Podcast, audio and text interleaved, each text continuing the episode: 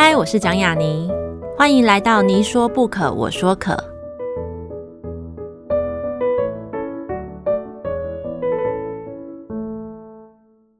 这个节目在爱听听抢先首播，欢迎大家关注我的节目。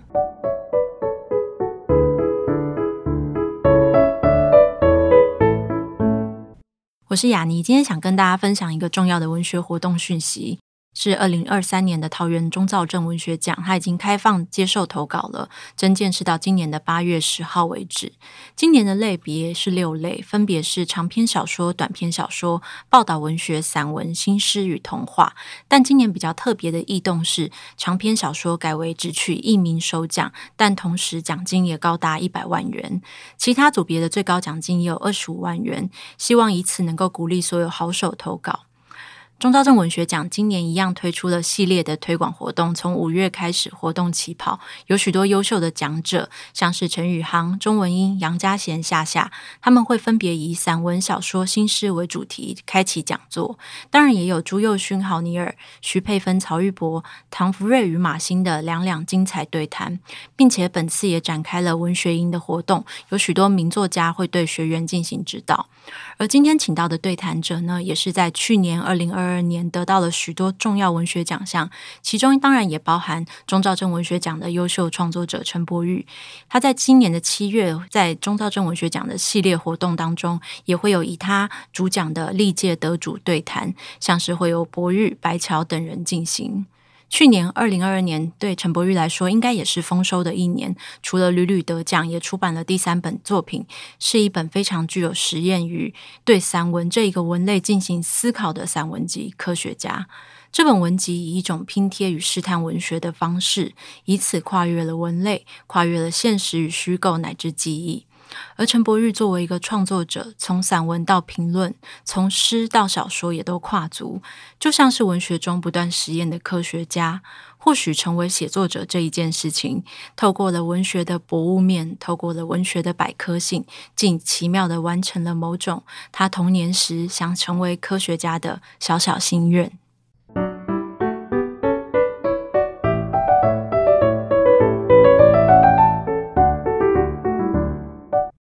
大家好，这里是你说不可，我说可，我是雅尼。呃，今天请到的来宾呢，就是我自己非常欣赏的，他同时是诗人，然后也是散文家，并且他其实在许多文学奖里面有出现过他的小说得奖作品。我觉得是一个三期的非常优秀的写作者陈博宇，让我们欢迎博宇。你好，观众好，雅尼好。今天我们谈的书，我觉得当然是以比较近的出版品为我们今天的主题，就是你去年推出的散文集《科学家》。我自己的身为读者的好奇是，一定也超多人请你来聊这个问题，就是科学家的装帧这件事情。就是他这本书其实非常特别，它除了分上下集之外，它的装帧其实也是很像是非文学类书籍常常会出现的一种装帧方式嘛。嗯，呃，我非常欣赏，就是我选上了这位设计师，真的，那他其实是我的呃高中的学长。那当然，他之前在书籍装帧的部分已经非常有经验了。之前大部分作品好像都是在起名啊，哦，起名。对，然后特别欣赏他的地方是，他总是能够很有效率的去消化文学的内容，然后用他的方式去说故事。嗯呃，跟有一些直观用图像思考的创作者，比如说用插图或者是用呃字形作为主要的创作语言的设计师有很大的不同。所以这次我提供了这个呃盖玻片跟载玻片这样的概念的时候，瑞哲就是我的设计师，就非常有巧思的发挥了自己的创作，所以他就选择了呃蝴蝶这个意象，嗯，所以他把蝴蝶放在。我们的上册的盖玻片上面，然后在载玻片，他选择一个花园，把那个蝴蝶再包起来，变成第二层。是，然后最后把两个书想要装起来的时候，他在设计了一个温室，哦，把花园又装在温室里面，所以变成是一个重新诠释呃盖玻片、载玻片这样子科学器具的一个新的意象，这样子。其实我一直觉得，除了装帧之外，这本书其实也是非常的。跨越文类，而且它甚至其实不是跨越文类，它应该是跨越文学与其他学科的那个边界。因为我们常常会觉得说，哦，散文里面有一种比较哲理式的论述式、学术性的散文作品，很多读者其实会很害怕。他们会觉得说，读了这些文章会觉得说啊，可是我都没有看过这些书，可是我没有看过这些电影。但是在你的作品，尤其是你的下集再播片的时候，就是小时候大家应该都有做实验的时候，就有盖播片跟再播片。我小时候超怕那个东西，因为经常会就是被摔破。由此出发，在再播片里面，其实是你非常多的。放在上面的东西，放在你的书写文字上面，放在你这个玻璃上面，被你看的东西，被你观察的东西。但你在写这些东西的时候，我认为其实你有一点像是接近，但不能说是完全绝对，有点像是有点像是博物志的那种感觉的书写方式。你写的东西其实并没有特别的某一种类型、某一种学科你最关心。其实你有写过非常多不同的主题，这些东西的。参照，或是说这些散文的书写所能够涵盖到的东西，你自己是有什么样的体验，或是说你自己有什么自己想要完成的一种美学系统吗？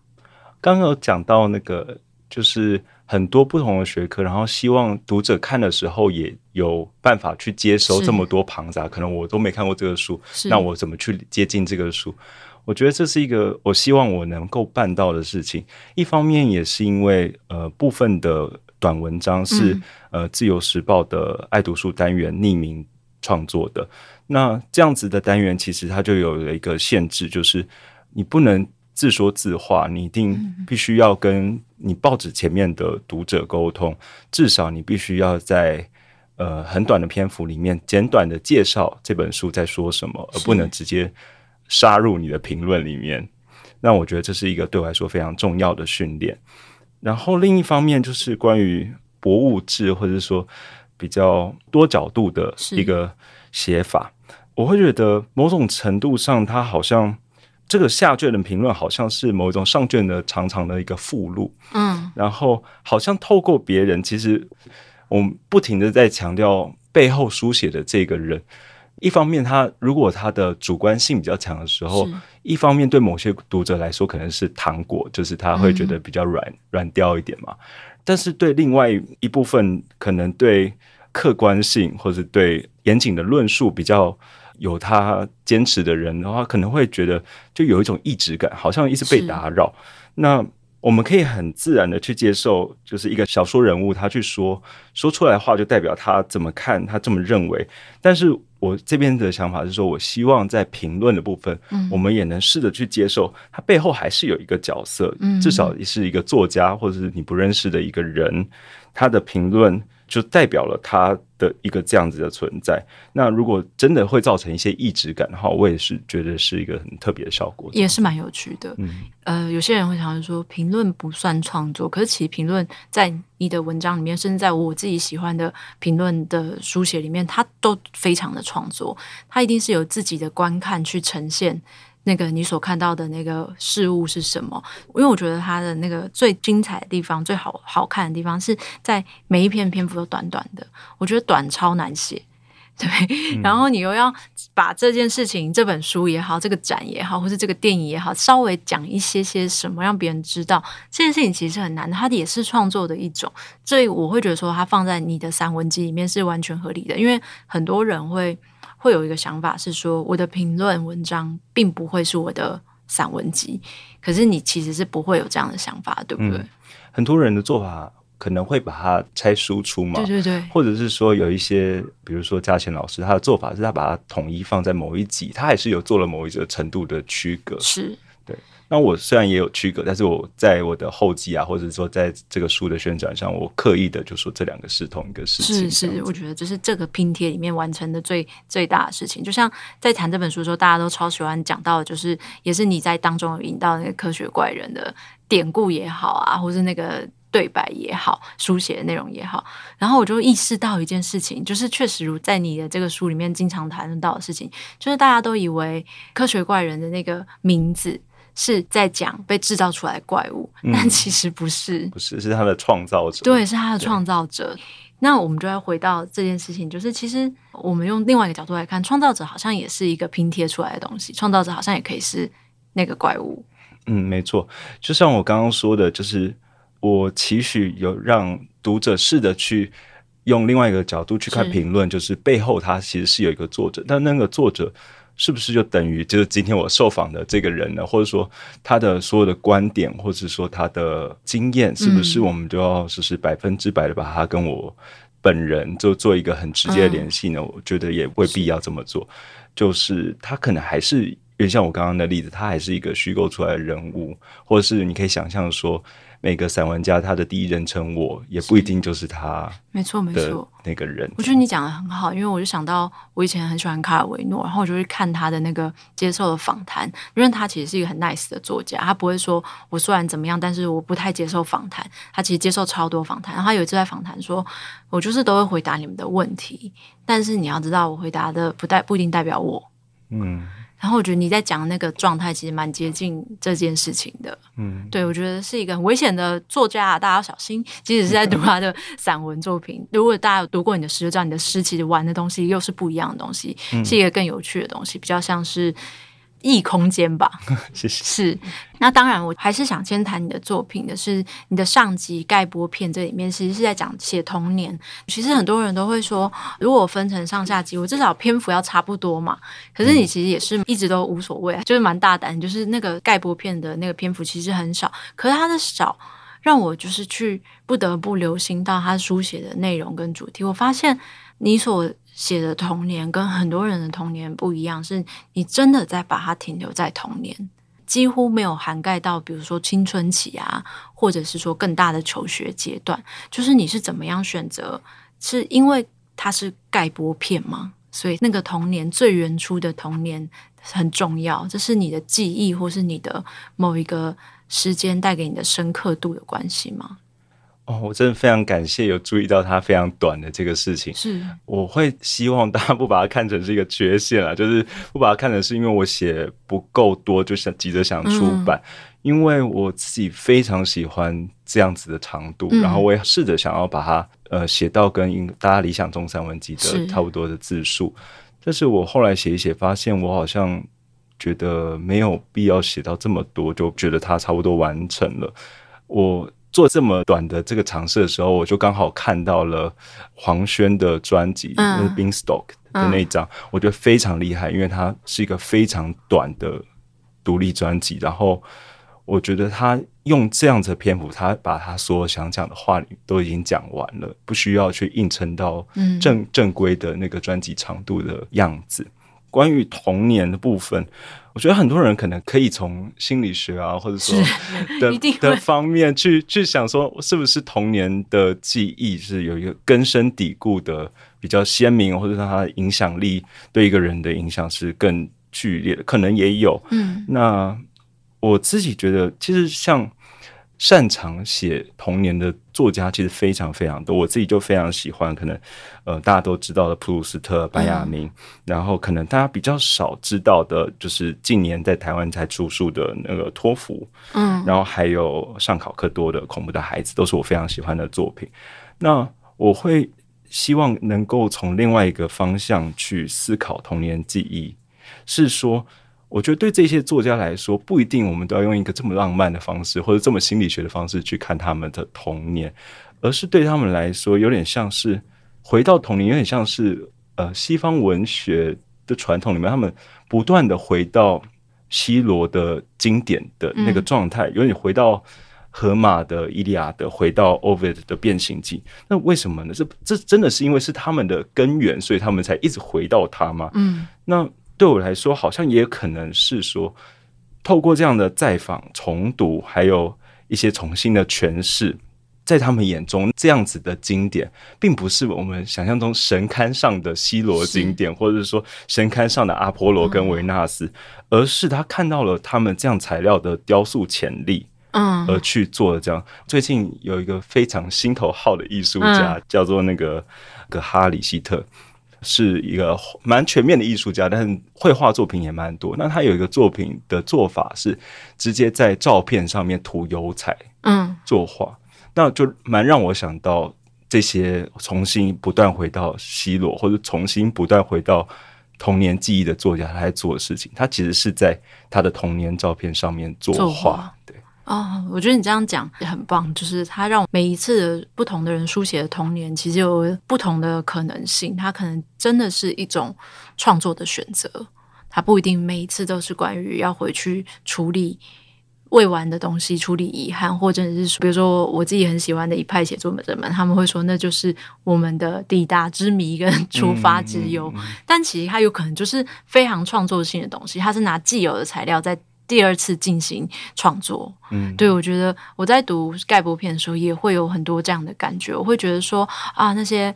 非常细致的。再现的东西，它其实会不会是在你原本的记忆的照片当中，在图上的滤镜？嗯，嗯，对对对，我觉得是很值得大家去看的。虽然短短，而且短短的其实不是缺点吧？现在大家不是都 不是希望看短？对啊，对啊。所以我觉得你对于创作其实是很有想法跟深刻性的。或许我们可以先聊聊你的文学奖经验，因为我觉得你应该算是我觉得。近几年年轻一辈的写作者当中，得文学奖里面算很多又很全面的一位，而且你又得了很多不同文类，所以我会很想要聊的是，你应该也会有那种就是在文学圈或是在写作的朋友当中，我们现在都会聊说，哎，文学奖的意义到底是什么？有一些人会说，就是因为有奖金嘛。那有些人会说，我一定要得过什么奖才能够算是被认可。那对你来说，文学奖会是什么？嗯，这个问题我还是很感谢说，就说我是一个得奖非常全面的一个状状态。就是我其实并没有这个感受，原因是因为其实我这些年来投了蛮多的奖，但大部分其实是没有没有中。那只是今年可能刚好比较密集的出现这样子，对对对，可能大家会有这样的一个个印象。那关于文学奖，其实今年我有一点点的灰心的部分，并不是说不是说我得奖怎么样，是说因为我其实去年出了一本书，但是现在文学圈的朋友见到我第一个恭喜就是说啊，恭喜你去年得了很多奖，但从来没有人跟我说哎，恭喜你去年出了一本书。是但是我也我也可以理解他们的好意，然后我也理解说，呃，文学奖可能对大家来说也是一个非常重要的指标，或者是说很有能见度的事情。我是怎么看文学奖？其实有一点点的暧昧。嗯，我并不会完全是用一个很正面或很负面的方方式去诠释它。我想用像钢琴的竞赛，好，我觉得我觉得稍微偏斜一点，可能比较那么直接的去触碰到那个文学奖。那钢琴大赛就是像呃全球最知名的钢琴比赛——肖邦大赛来说，我觉得这个这么有历史，然后这么有指标性的一个比赛。它基本上就是一个品牌，加上它也是一个很重要的音乐史的一个参照点。嗯、那同样，文学奖也是变成了，比如说几个重要的，无论是地方的，或者是说全国报纸的全国的这样的奖项，它变成是一个文学史的一个参照点。所以，像是刚刚提到肖邦大赛，你会去查历届得主，比如说有呃齐马曼啊、邓泰山、阿格利西，哇，你会觉得这就是我们现在的。音乐是这样子发展的，好，但是大赛其实有一个盲点是，就是我们外面看它这样子，好像是一一部生产历史的机器，嗯、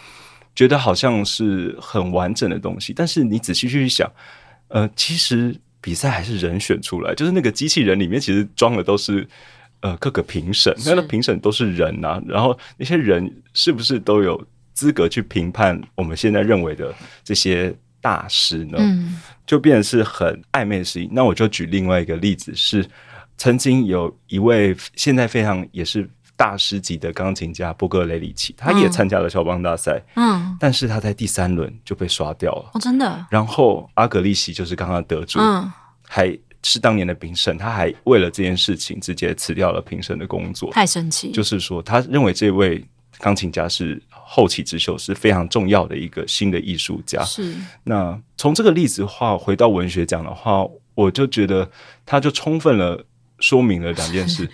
第一件事是，像波格雷里奇这么优秀的钢琴家，他一样有可能会被忽略。嗯。但同时，像阿格利西这么重要的钢琴家，他也会有可能被选上。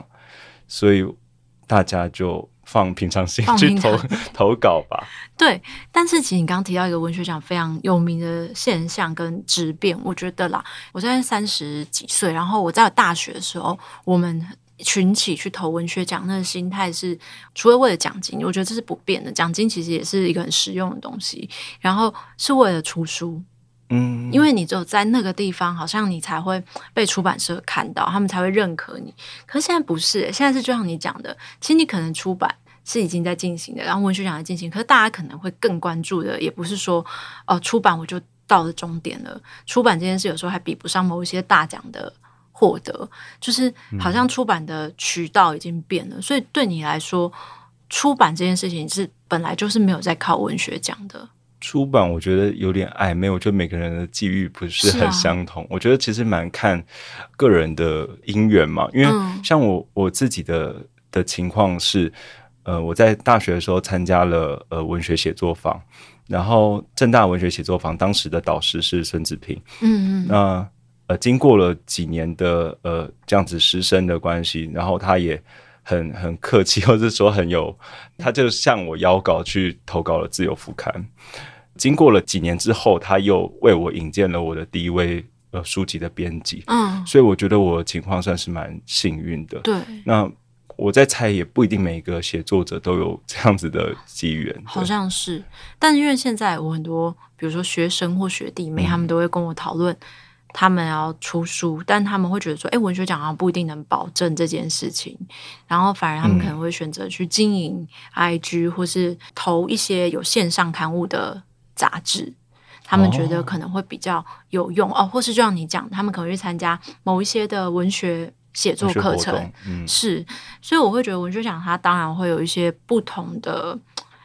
带来的荣耀的感觉的不转变。像对我来说，我觉得文学奖是有人竟然愿意这么深刻、深度的读你的作品这件事情，我会觉得不可思议。比如说，就算没得奖，嗯、但如果你在决审，不是有时候也会有评语吗？嗯、那时候你就会想说，哦，原来那些大师是这样看这部儿戏之作的。嗯、我我非常感动，就是遇到认真的评审，嗯，就是是我真的觉得是作者三生有幸，真的，就是因为我自己有评审的经验，嗯，然后。评文学奖真的是蛮累人的一件事情，真的是蛮累的。然后遇到那个海量的稿件的时候，如果你还要这么仔细的去读，甚至说如果遇到你衷心喜欢的作品，你要帮他推一把的时候，你还要去帮他吵架。对，你还可能要写一些、嗯、写一些论点去说服别人。那那时候其实是非常非常要有爱才会做到事，而且他甚至不知道你是谁。对啊，他不可能因为他认得这个年轻人，或者他认得。他的同辈，或者说他去做这件事情，他完全是出自于对一个作品的爱去做这件事情，所以我觉得是非常感人的。对，所以当你从投稿者、比赛人到后来就是真的开始当担任评审的时候，你会觉得文学奖这件事情，你还是蛮鼓励大家去参与的嘛？因为很多人都会，现在我听到蛮多人都会觉得说。投这个一码不会上，二就是说觉得差不多都是那些人在得，但你会觉得就是真的那种很年轻刚开始写作人，你还是会觉得他们适合投文学奖吗？嗯，我觉得差不多的人在得。的这件事情，可能就会遇到是可能真的是比赛结构上出的某一些状况，因为可能是差不多人在评，所以审美是对，对对对，可能这这个部分可能就是另外的，比如说规章啊，或者说不同单位他们可能有不同的考量，那可能内部就要自己做一些可能调整吧，讨论。那关于年轻的创作者投稿的话，赚奖金当然是很重要的事情，但是那个挫折要怎么怎么处理呢？因为我我觉得好像就是你直接觉得好像就是就是丢一个抽奖券进去，哦、这样心态好像也，是我觉得好像也不是很很好。因为或者是我我有看过有一些人的做法是变成是好像跟同才就是都会用一种比较武装自己的方式去对评审的批判去做了一些比较反批判，比较对比较比较尖锐的回应。嗯，那我觉得。每个人有自己的看法吧，也不是说不行这么做。但是我觉得，其实你既然没有拿到钱，嗯、那你拿到了这些意见，其实也是一个很珍贵的事情。就像刚刚讲的，无论他是给一个正面的评价，或是负面的评价，即即使你不认同，嗯，但是你就会知道，哇，在某一个阅读的脉络里面，或者在某一个世代，或者说某一个。比如说他可能太学院派啦，或者你认为他是只喜欢乡土作品，嗯、或者他在某一个视角或语境里面，你的作品可能会遭到什么问题？因为未来进入市场的话，他同样可能会遇到类似的问题。对，因为终究当你集结大量的作品之后，大部分人还是会走向出版。你说文学再怎么的萎靡，或是读者变少，但它终究是有个市场的。对，那时候你会可能会听到更多的。声音，其实你如果参加文学奖的话，那些声音你可能就早就听完了，因为差不多 就是一样的东西。对对对，对，所以对你来说，像我们刚刚就有聊到你的空间感，其实我后来觉得说，哎，你刚刚的回答会不会好像其实也算解答了我某些东西？你你可能空间也是你的画布，然后我很喜欢李彤老师说你是那个。民生社区男孩，我觉得超可爱，就是很很有画面感。我觉得发现就包含你第一本诗集的名称，那些过程我都觉得很像是不同的小小的空间。所以就像谈到了嘛，你在文学奖也好，或是你在书写也好，你都写过不同的文类，小说、诗、散文。其实我也觉得他们都是不同的空间，他们都是。如果说以你的书写来说，它可能也是你不同的主题。那你对于空间这个？情有独钟的感觉，你会觉得有吗？或者说，你觉得你在不同的文类当中所塑造出来的空间有什么不同？嗯，刚刚提到李同豪，我也是非常感谢，是不是？就是因为他的序为我打开了另外一个市场的读者，是是？我觉得他有他的读者，然后他的读者也买他的账。李同豪就是我刚刚一开始说的那种很厉害的评论者。这样说有点奇怪，虽然是写我的序，其实他永远是抓住他面前的材料去讲他想说的话，就像他写的人物访谈，他的人物访谈永远就是他就是想讲某一些话，是，然后人物就是变成他的材料。那我觉得在我的书里面一样是这样的话，他其实有某一些话想要讲，嗯，然后他借由我的书去做他的发挥，那我觉得是一个很精彩的文章，这样子。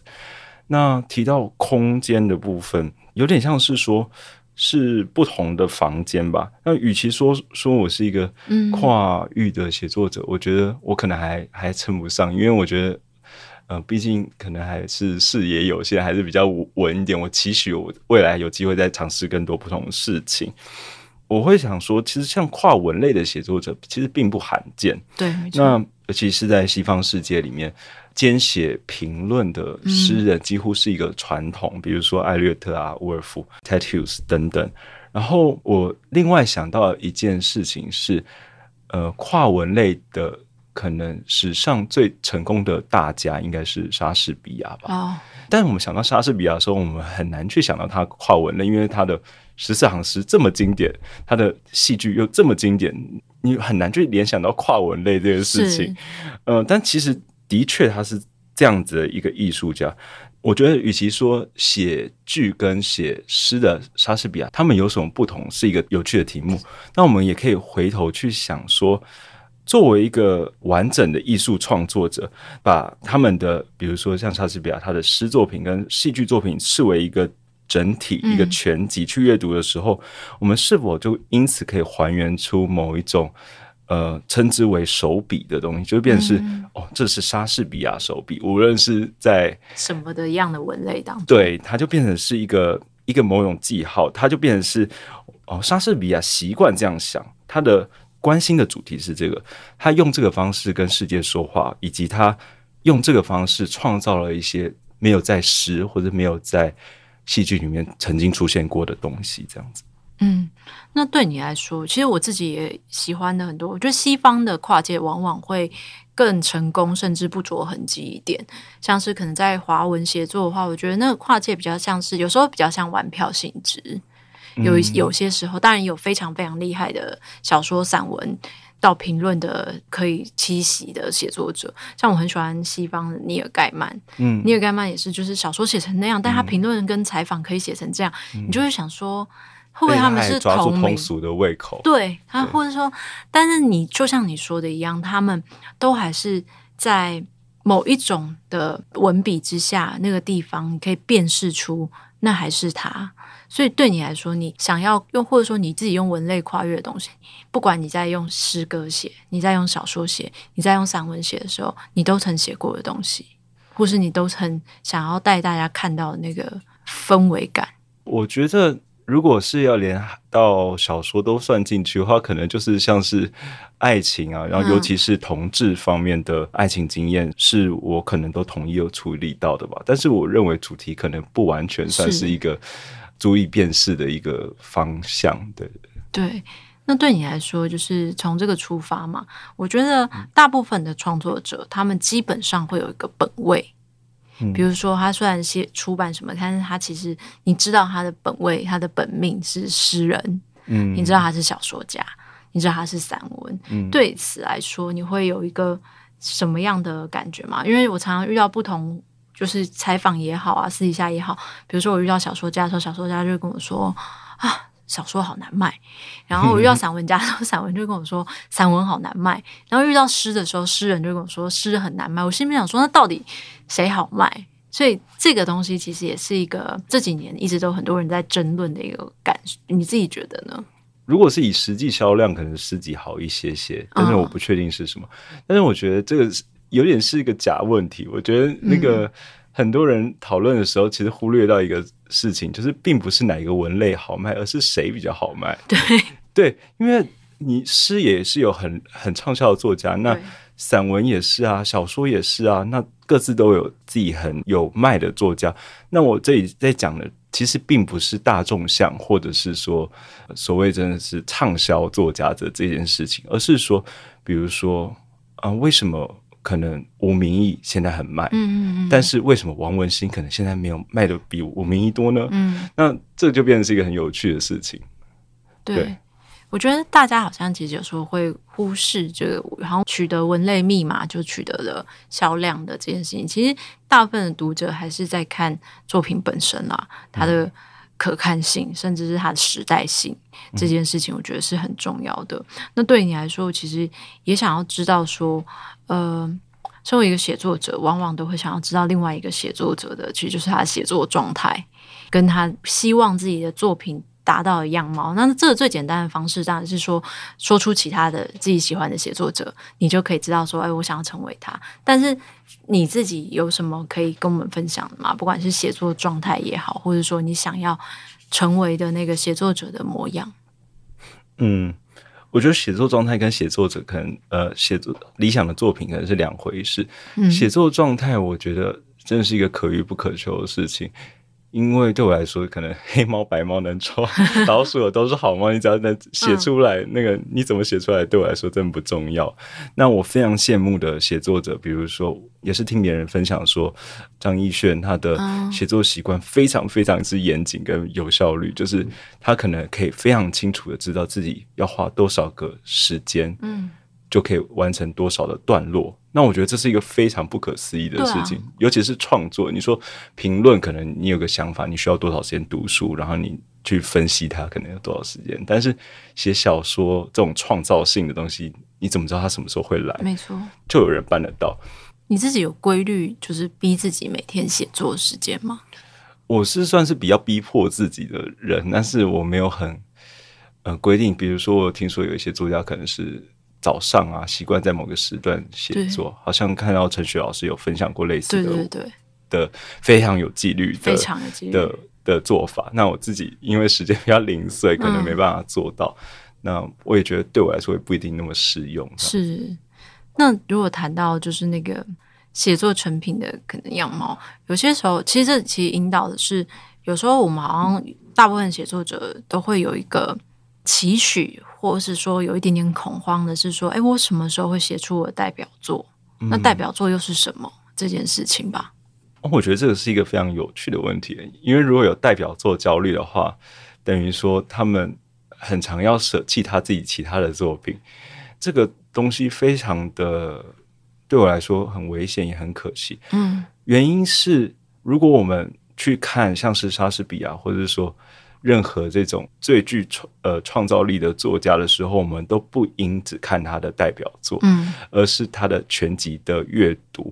那当如果我们去这样子全面的去理解一个艺术家的时候，甚至有一些艺术家，我们还会看他的信札啊，看他平常的一些乐色，这样子去了解他到底在他这他是怎么想的。对，如果是把这样子的想法放进去的话，你会觉得你现在做的每一份的尝试，其实都在补充你的所谓代表作的那份作品的出现，这样子。所以对你来说，你没有那种代表作焦虑？我觉得还好诶，因为我之前听陈柏言在出书的时候，他很好心的帮我在 IG 上做了一些宣传，然后他那时候就说他认为。我的写作其实从弄泡泡的人到后来诗集到现在这本书，他觉得其实是在写作一本很长的书。嗯，他觉得我是在彼此在书跟书之间做了很多的互文，或是说他的形容是说这是一个气很长的一种写作方法。是，那我觉得他其实看到的是某一种全集阅读的可能性。那当然并这并不是只适用在我身上，我认为其实甚至适用于所有作家，你都可以怎么样子去阅读它这样子。对，我自己其实会问这题的原因是，我现在身边有很多的写作者朋友，他们都会觉得有那个代表作焦虑，啊、他们可是那代表作焦虑其实对我来说。其实是年龄焦虑，对，就是一种说，哎，我如今呃，谁谁谁在几岁的时候已经写出了什么什么。嗯、可是我觉得这个问题其实不存在，就是在你的作品身上其实也是如此。就是我总觉得你的作品有个很大的特色是，应该说完全没有想要急着出什么得奖作品集，或者是说把你得奖的作品都全部赶快让大家看看，说，哎，我如何的用这些记忆去得过哪些奖项。然后去证明自己这件事情是没有在你身上发生的，但是对你来说吧，就是回到一个也很常有人讨论的议题，就是那如今的你，比如说你已经出了三本书了，你也会持续出版下去，你还会再投文学奖吗？哦，这个其实就回到说，为什么我并没有在出所谓的得奖作品集这样的概念，是，是原因非常的像，可能就拆穿了什么事情，就是其实我并没有在。从来没有为得奖写作过，就是呃这么说，并不是这种很很矫情的说我不为奖这样子写，而是说其实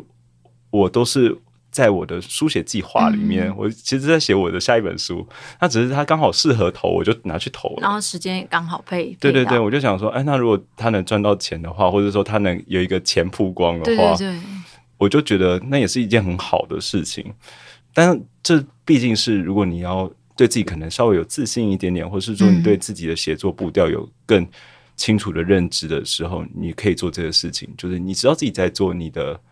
该做的事，你在写你的下一本书，嗯，然后你同时在搭配的，你就去试试看看别人下对你的评论，这样子。我觉得今天在你的身上感觉到的一个东西，其实是不限于写作者的，其实也是限于呃，可以扩及于许许多多的人的生命当中。就是其实某些时候，我们不是为了文学奖而写作，或者说，但是它并不是说我们要否定奖项，或是否定肯定，而是说我们写作是全面的。就像我们也。写童年的时候，我们也并不一定是真正要写童年的问题，或是为了解决问题，然后或是功利主义性的去书写、去面对事情。世界上有很多事情其实是，呃，它不存在解答，它不存在原因，它其实只是一个创作本身，它是生命的经验。这件事情，这是我在博玉的作品当中一直感觉到的一种。蛮少见的，不不疾不徐的态度。对，我也希望说，如果大家对于生命感到焦虑的人，或许都可以看看你的诗集，看看你的文集。那如果有点不甘心，可以去上网搜寻你曾经得奖过的作品。我觉得，就像你说的，因为你不是为了得奖或是某个奖而量身打造的作品，所以你每一个得奖作品里面都还是看得到跟其他书里面统一的风格跟那个气质。所以很开心今天可以请到博玉跟我们聊，不管是文学奖也好，也聊你自己的作品。嗯，然后同样期待下一次你的作品的问世。最后跟大家分享一下，你有可能的接下来出版计划吗？哦，我今年会出我的第二本诗集，已经签约了，签约了，会会由时报出版。那会在呃在夏天月份可能还要再确认一下。哦，对，是可以说书名的吗？可以啊，书名是《决斗那天》。好的，那我们就是非常期待决斗那天。谢谢博玉，谢谢。